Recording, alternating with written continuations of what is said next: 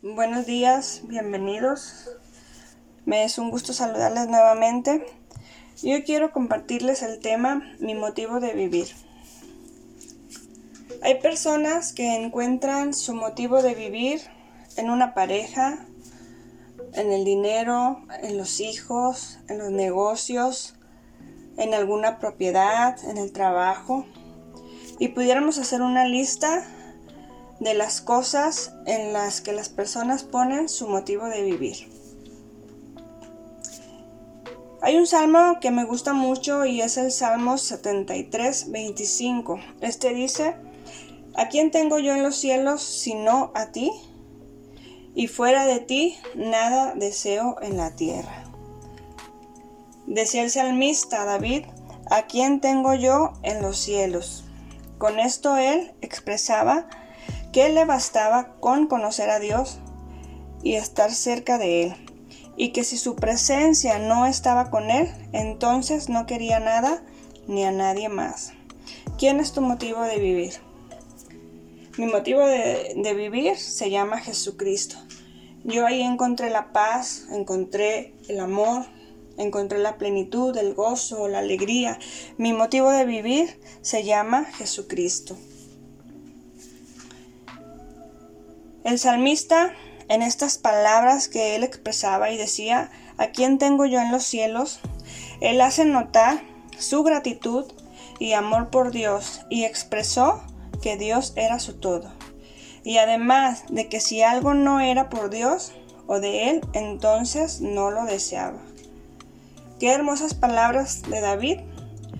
Encontramos convicción en Él y Él sabía quién era Dios y también tenía muy claro lo que quería y vivía con esa pasión por estar cerca de la presencia de Dios.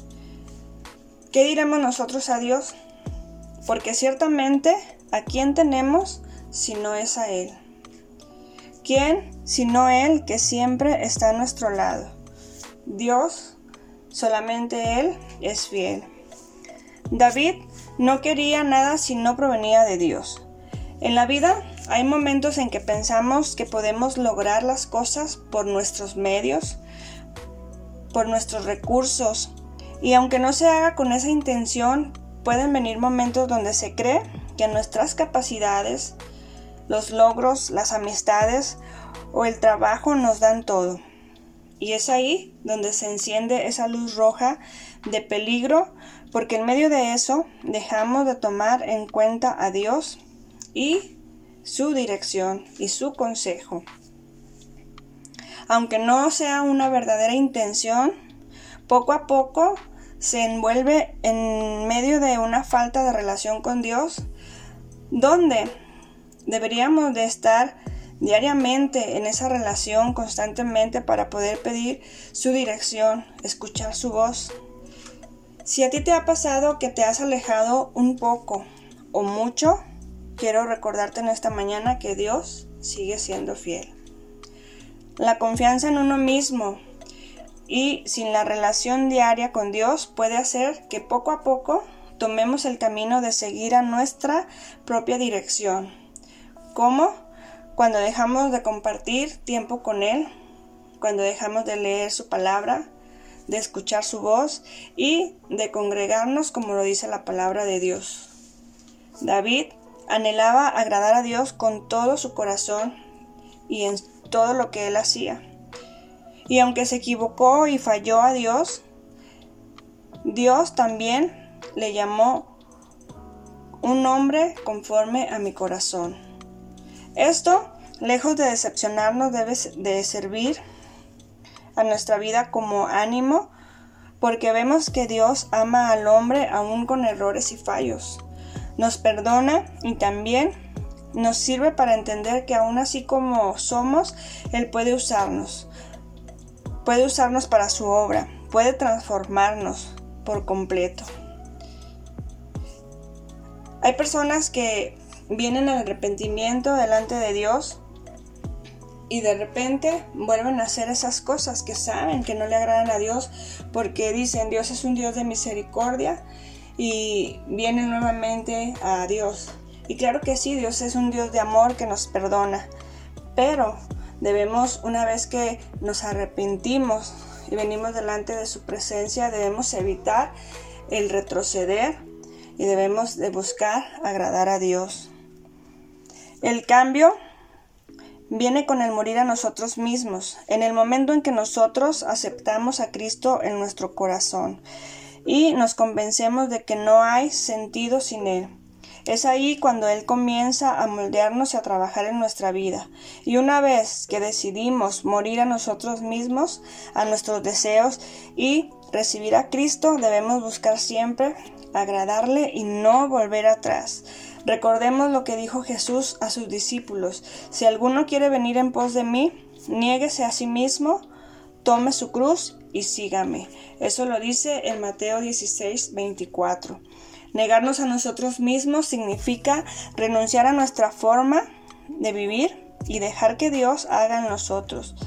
Es buscarle a Él por sobre todas las cosas. Es entender que cuando Él dice no, es porque Él tiene algo mejor para nosotros. Es obedecerle y amarle por sobre todo y por sobre todas las cosas.